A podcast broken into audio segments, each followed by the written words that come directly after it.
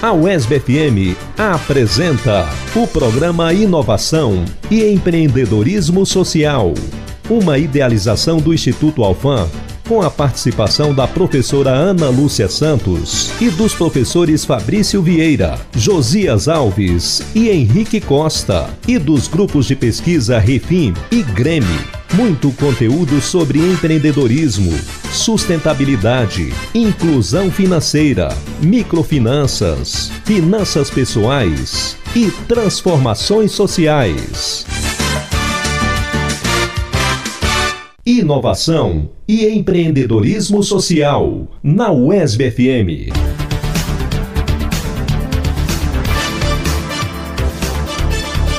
Com a palavra, professor Fabrício Vieira. Salve, salve, queridas e queridos ouvintes da rádio UESB FM. Hoje, dia 12 de junho de 2021, Dia dos Namorados, estamos levando ao ar, cheios de amor para dar, a nona edição do programa Inovação e Empreendedorismo Social. Eu me chamo professor Fabrício Vieira e represento o Instituto Afan. E agora lhes apresento a pauta do programa de hoje. A responsabilidade pelo programa é do Instituto Alfam e do professor Henrique Costa. Eu farei uma abordagem sobre economia solidária na prática, ou seja, apresentarei a exitosa experiência do Centro Público de Economia Solidária, CESOL, de Vitória da Conquista. Farei isso mediante uma entrevista bastante rica e interessante com o coordenador de articulação do CESOL, senhor André Lúcio. Já o professor Henrique dará continuidade às questões de educação financeira. Ele que nos programas anteriores traçou os perfis dos comportamentos das pessoas com relação ao dinheiro, classificando-os entre endividados e investidores. Nessa edição, ele falará sobre a administração e o balanceamento das aplicações como estratégia de proteção e prosperidade dos investimentos. Não muda de estação, pois o programa vai começar já já.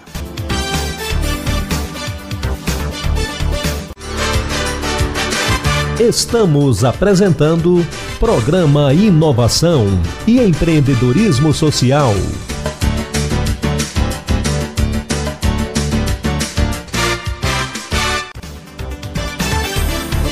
Professor Fabrício, do Instituto Alfam, entrevista. Bem, conforme informado na abertura do programa, hoje eu entrevisto André Lúcio, ele que é coordenador de articulação do CESOL. Queridos ouvintes, vocês sabem o que significa CESOL? CESOL é uma sigla, Centro Público de Economia Solidária. São espaços multifuncionais públicos de caráter comunitário que se destinam a articular oportunidades de geração, fortalecimento e promoção do trabalho coletivo baseado na economia solidária.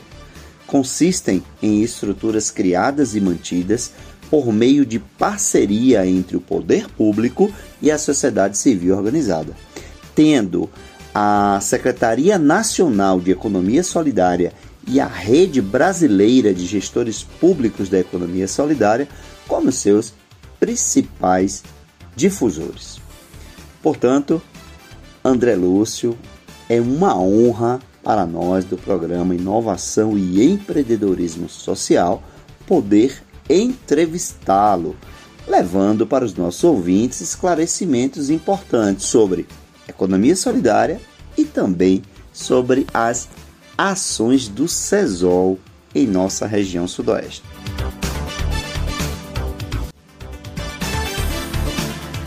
E vamos então para a primeira pergunta. Lúcio, o termo economia solidária, de uma forma bastante simplória, remete à produção contemplando a participação de todos envolvidos, né, mediante a cooperação, objetivando comprar, produzir, vender sem exploração do trabalho nem desgaste dos recursos ambientais. Sendo assim, por favor, nos informe o que é o CESOL e de que forma se dá a sua atuação em nossa região. Saudações a Fabrício, saudações aos ouvintes desse tão importante veículo de comunicação em todo o território baiano, que é a Rádio ESB FM. Em especial, uma saudação aos ouvintes do programa Inovação e Empreendedorismo Social. Fala um pouco sobre economia solidária. A economia solidária é um termo que se aplica às iniciativas que tratam de temas relacionados à coletividade, seja de produção, seja de distribuição, de gestão, de comercialização. Ela está diretamente relacionada ao cooperativismo. A economia solidária, Fabrício e ouvintes, é uma alternativa inovadora na geração de trabalho e na inclusão social, pois a economia solidária ela integra quem produz, quem vende, quem troca e quem compra. E os seus princípios são autogestão, estão pautados tanto na democracia como na solidariedade. A cooperação, o respeito à natureza, o comércio justo e também o comércio solidário. Então, a economia solidária é uma alternativa inovadora na geração de trabalho e também na inclusão social. A economia solidária, além de todas essas características, é que promove a inclusão social. E o CESOL é o Centro Público de Economia Solidária do governo do estado da Bahia. É uma política pública que hoje está em 13 territórios do nosso estado. De forma muito especial, nós do CESOL Sudoeste, município de Tapetinga, Atendemos 24 municípios no território sudoeste, mais o município de Tapetinga.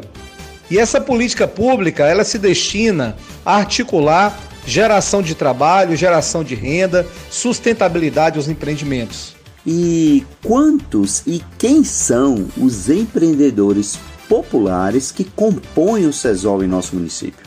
Já com relação aos empreendedores populares, que compõe o CESOL em nosso município e também em todo o território sudoeste, nós podemos aqui afirmar que nós temos uma carteira ativa de 128 empreendimentos. Desses 128 empreendimentos, nós temos cooperativas, associações, grupos informais que produzem doces, licores, também artesanatos, o CESOL ela assiste com os benefícios da política pública todos esses empreendedores, seja na confecção de rótulo, seja na assessoria jurídica, contábil e também na perspectiva da assistência técnica, porque o CESOL, além de prestar todos esses serviços, tem um papel fundamental na comercialização dos produtos desses empreendimentos. Prezado Lúcio, sabemos o quanto é importante para os empreendedores populares estarem reunidos e agregados para que a força do grupo favoreça e beneficie a todos, além de agregar valor à sociedade.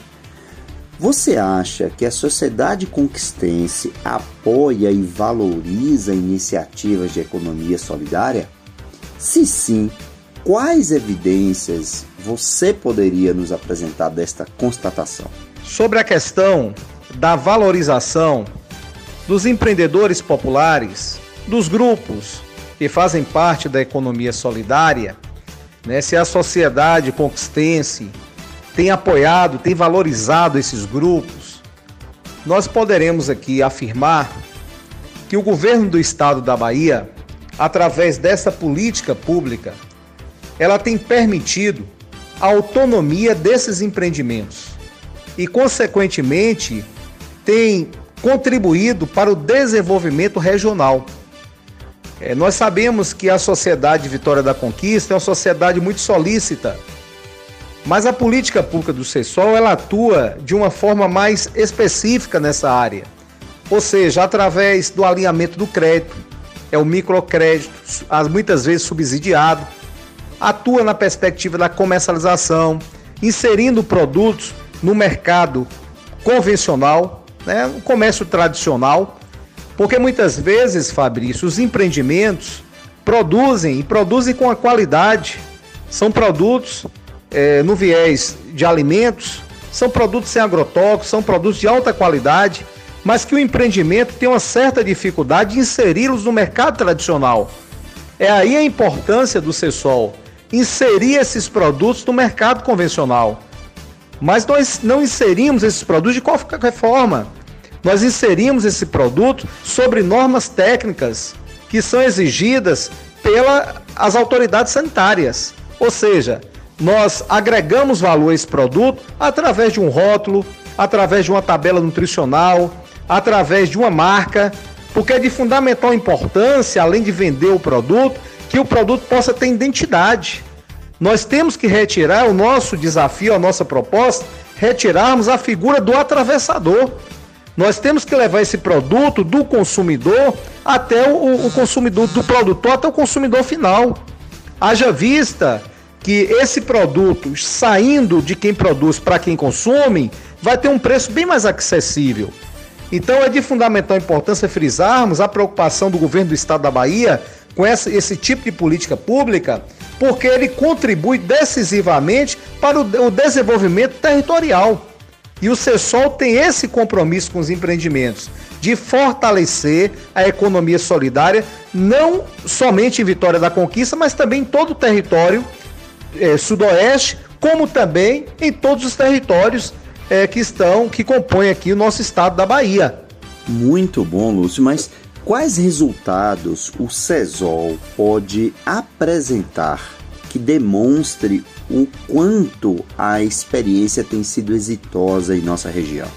Já concernente aos resultados da política pública, não só em Vitória da Conquista, como também em toda a região, em todo o território sudoeste, nós podemos aqui citar inúmeros benefícios seja na perspectiva de geração de renda, de novas portas de comercialização, ou até mesmo em produtos que foram inseridos em mercados, na questão da assistência técnica, voltado para a área contábil, jurídica, ou até mesmo na produção do beneficiamento dos produtos.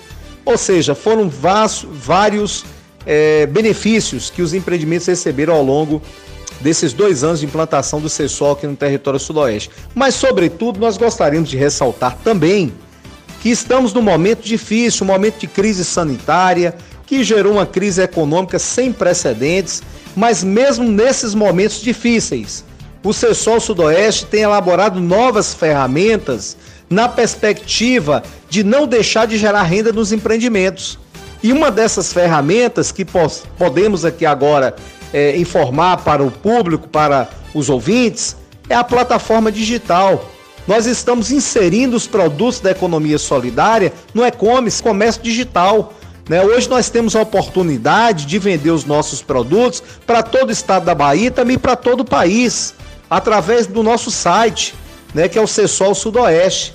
Mas, sobretudo, também nesse momento de crise, nós criamos alternativas para continuar a geração de renda nos empreendimentos.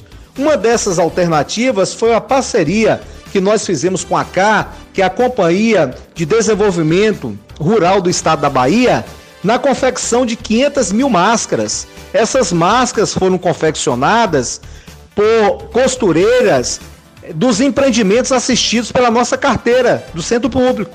Também firmamos uma parceria com a CETRE na confecção de 700 mil máscaras e essa parceria, Fabrício, foi de suma importância para a geração de renda pelo fato de gerar cinco meses de bolsa costura. Cada mês o valor é R$ 1.045, ou seja, 120 costureiras ao longo de cinco meses receberam R$ 1.045 do governo do estado da Bahia, que foi uma forma encontrada para continuar a geração de renda dentro dos empreendimentos e vencer esse momento de crise econômica. Sobretudo, nós queremos aqui já finalizar dizer que realizamos eventos marcantes. Podemos citar aqui as duas feiras de economia solidária que foram realizadas no Shopping Conquista Sul, que talvez seja o maior centro de comercialização do interior do estado da Bahia. A satisfação dos empreendimentos em terem os seus produtos nesse grande centro de comercialização foram enormes. mas sobretudo na questão das vendas. Fizemos boas vendas, além de tudo, os empreendimentos ganharam muita visibilidade em ter os seus produtos inseridos ali no Shopping Conquista Sul. Poxa, Lúcio, infelizmente o nosso tempo é curto e por isso eu reservo os instantes seguintes para suas considerações finais, explanando, se possível, de que forma a população pode encontrar e ter acesso aos produtos advindos da economia solidária e como os empreendedores populares poderão fazer parte desta rede. Agradecemos, Fabrício, pelo espaço que nos foi dado para falarmos um pouco sobre a economia solidária e dizer que essa política pública é uma realidade aqui em nosso território devido à sensibilidade do nosso governador Rui Costa com as políticas públicas, principalmente nesse momento de crise, para ajudar aqueles que mais precisam. Também uma saudação para dois companheiros que foram fundamentais nesse processo, que é o deputado Jean Fabrício Falcão e o nosso vereador Anderson Ribeiro, que através da sensibilidade dos seus mandatos viabilizaram essa política pública para a região. É, nós estamos localizados ali na rua Santos Dumont, número 131, próximo ali ao banco de sangue. Você que precisa da assistência do CESOL, nós estamos ali à sua inteira disposição. Ou através do nosso site, que é cesolsudoeste.com.br. Um abraço a todos os ouvintes e muito obrigado.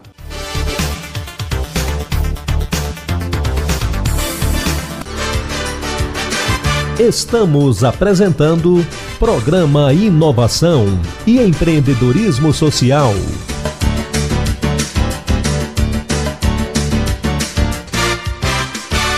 O programa Inovação e Empreendedorismo Social volta já. Voltamos a apresentar o programa Inovação e Empreendedorismo Social.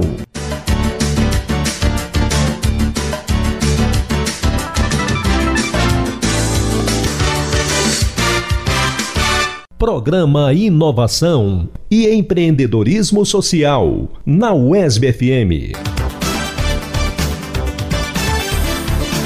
Muito bom dia, professor Fabrício e amigos e amigas ouvintes da Rádio ESB FM. Eu sou o professor Henrique Costa, sou especialista em finanças e assessor de investimentos. E hoje nós vamos continuar aqui o nosso bate-papo sobre educação financeira e investimentos. Hoje, neste dia 12 de junho, que se comemora o Dia dos Namorados, quero iniciar desejando a todos aí, todos os comprometidos, né, que tenham uma ótima comemoração com seus respectivos parceiros e parceiras.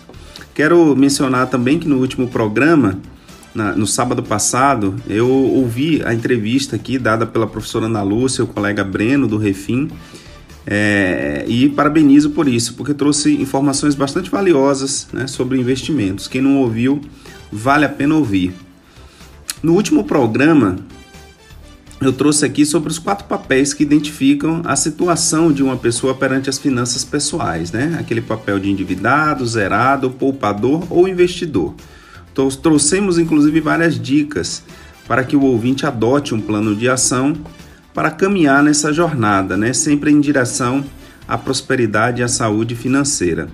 O ponto inicial dessa jornada, professor Fabrício, muito pouco importa, né? Ou seja, se a pessoa está endividada, se ela está no zero a zero ou se ela já é uma poupadora.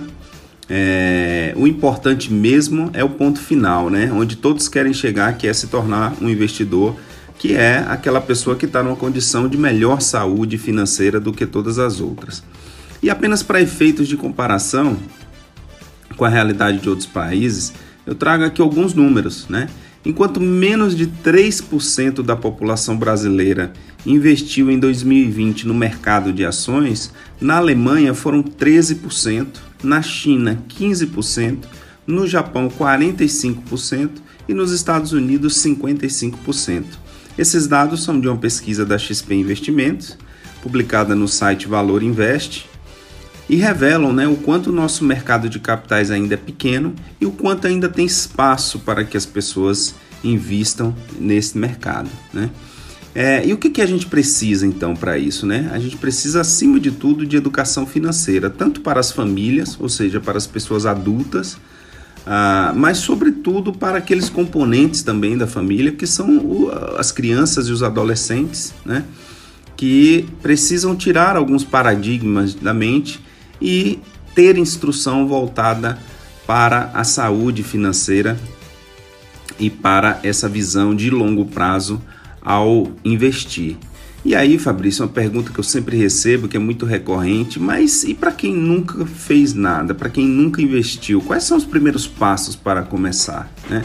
E vamos lá, eu listei aqui sete itens, sete passos que pode te dar uma ajuda bem significativa nesse propósito de investir. Né? O primeiro deles é uma regrinha que nós já falamos lá atrás, que é contar com uma reserva de emergência. Né? Essa reserva de emergência ela precisa ser de no mínimo seis meses o seu custo mensal.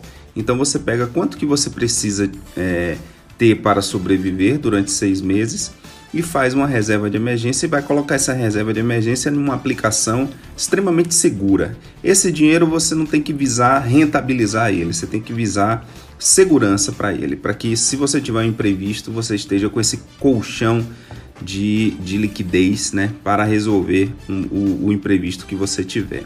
O segundo passo é dispor de uma folga no orçamento. Eu até indiquei um livro no, na, na, minha última participação aqui no programa chamado O Homem Mais Rico da Babilônia e lá traz de forma muito relevante esse ensinamento. Se você conseguir reservar 10% da sua renda mensal para fazer os seus aportes mensais nos seus investimentos, vai ser um bom começo.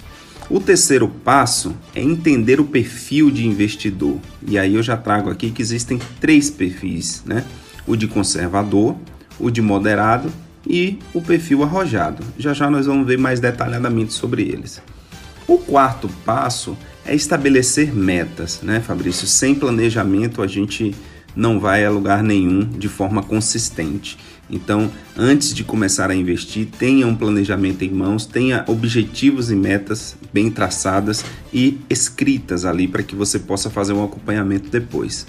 O quinto passo é planejar uma carteira de investimentos, né, com uma composição ali diversificada entre renda fixa, renda variável e investimentos alternativos também. Né? Entre os investimentos alternativos, nós temos, por exemplo, hoje em dia, a categoria das criptomoedas, né?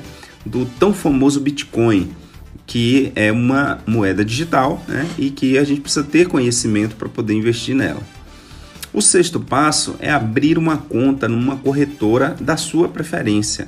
Eu vou citar algumas aqui, como por exemplo o Banco Inter, a Clear, a Rico Investidoras, a Easy Invest, o Modal Mais, a própria XP Investimentos, o Banco BTG Pactual Digital, enfim, tem uma infinidade de corretoras. Todos os grandes bancos também, como o Banco do Brasil, o Bradesco, dispõem das suas corretoras. Então, é, você vai escolher a sua preferência, uma corretora, e abrir uma conta. Isto feito, o sétimo e último passo é aprender a selecionar os ativos, né? Identificar, depois de selecionar, identificar um bom momento de entrada nesses ativos, ou seja, um bom preço, e aí então realizar os aportes. Cada um desses passos, não se preocupem, a gente vai olhar no detalhe nas, nos nossos próximos encontros. Mas hoje eu vou explicar um pouco melhor sobre como é feita a definição do perfil de investidor, que é que eu, como eu falei, são três possibilidades, né? O perfil conservador, moderado e arrojado. Então, falando um pouquinho do conservador, esse, esse tipo de investidor é aquele que foca mais na previsibilidade e na segurança. Portanto, ele tem baixa aceitação às variações das cotações dos ativos no mercado, tá?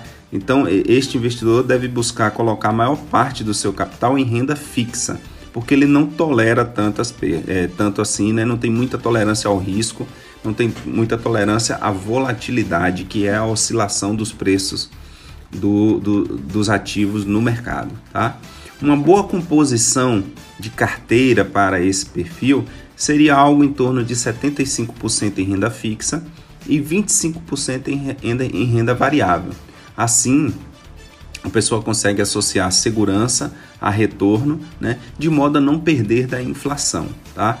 Ah, que hoje né, está cada vez mais alta e é, a gente precisa investir para proteger o poder aquisitivo, né, o, o valor do nosso dinheiro no tempo.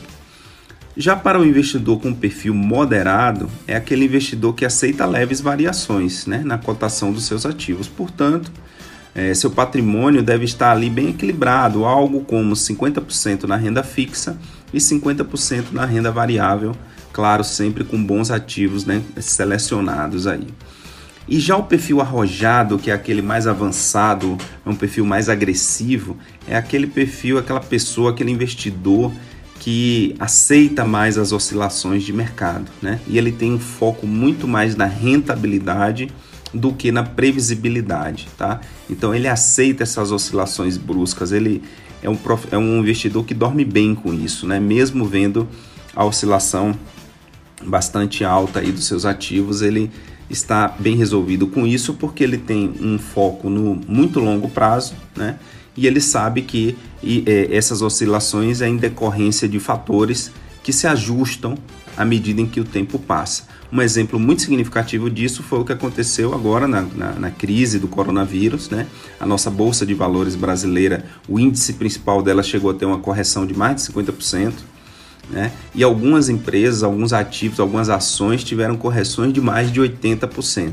E de lá para cá, muitas já retomaram o patamar de antes da crise, é, sendo que muitas delas já estão com um ganho bastante significativo em relação ao patamar pré-crise. Né? Ou seja, no final das contas, né, é, dentre esses três perfis de investidor, a gente não precisa ser necessariamente 100% uma coisa ou outra. Né? Dá para a gente diversificar e obter um equilíbrio ali no, no, no risco-retorno da nossa carteira. Né? Como eu disse, dá para fazer uma composição entre renda fixa e renda variável de modo a ter rentabilidade com segurança. E aí, caros ouvintes, para explicar um pouco mais tecnicamente esse processo né, que serve para adequar os investimentos ao nível de risco suportado pelo investidor, ele é chamado de suitability. Tá? Então, quando você for abrir a sua conta na, banco ou na corretora né, para fazer os seus investimentos, você obrigatoriamente terá que responder este formulário chamado de suitability. É simples, é rápido, né? É, é um formulário composto é, por 10 a 12 perguntas que a corretora ou o banco elabora, né? E ao final das respostas você vai ter uma classificação, você vai ser de acordo com as suas respostas categorizado, classificado como um investidor conservador, um investidor moderado ou um investidor arrojado, tá? Ah, uma vez que você for classificado com, com, como, por exemplo, um investidor conservador, é, você vai ter restrições em investir em alguns produtos de renda variável que trazem maior risco, né? E aí, se isso acontecer, duas coisas podem aparecer para você, né? Ou um alerta avisando para você rever a sua escolha, né? Porque ela não é compatível com o seu perfil de investidor, ou você pode também revisar o Suitability, que é esse questionário, né, esse formulário com, com, 12, com 10 perguntas, para você revisar o seu perfil de investidor caso você queira ter, tomar um pouco mais de risco nas suas aplicações. Por fim, quero dizer que é, é um processo né, todo regulado e fiscalizado pelo Banco Central do Brasil e não tem qualquer risco, qualquer problema é, responder, é, é fornecer aquelas informações ali para a corretora ou banco da sua preferência em que você vai fazer os seus investimentos, tá bom? Um prazer falar com vocês mais uma vez. Fico por aqui desejando muita saúde e prosperidade a todos e até o próximo programa. Um forte abraço. Inovação e empreendedorismo social na UESB FM. Caras e caros ouvintes, nesta edição abordamos mais uma vez o tema educação financeira. Desta vez com a fala mais do que qualificada do professor e analista de investimento Henrique Costa. E também tratamos de empreendedorismo social, uma das bandeiras defendida pelo programa, e principalmente a sua estruturação organizada na fala do André Lúcio, coordenador de articulação do CESOL aqui de Vitória da Conquista. E então, gostaram do programa de hoje? Creio que sim. E como tudo que é bom dura pouco, infelizmente, chegamos ao final do nosso programa. Mas as análises seguem em nosso Instagram. Arroba e empreendedorismo social. Acessem, sigam, proponham pautas e curtam as nossas publicações.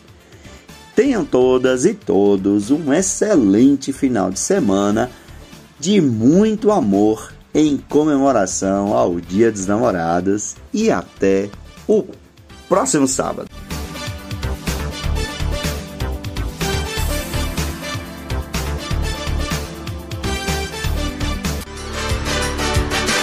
Você ouviu o programa Inovação e Empreendedorismo Social, que voltará no próximo sábado às 10 da manhã na UESB FM.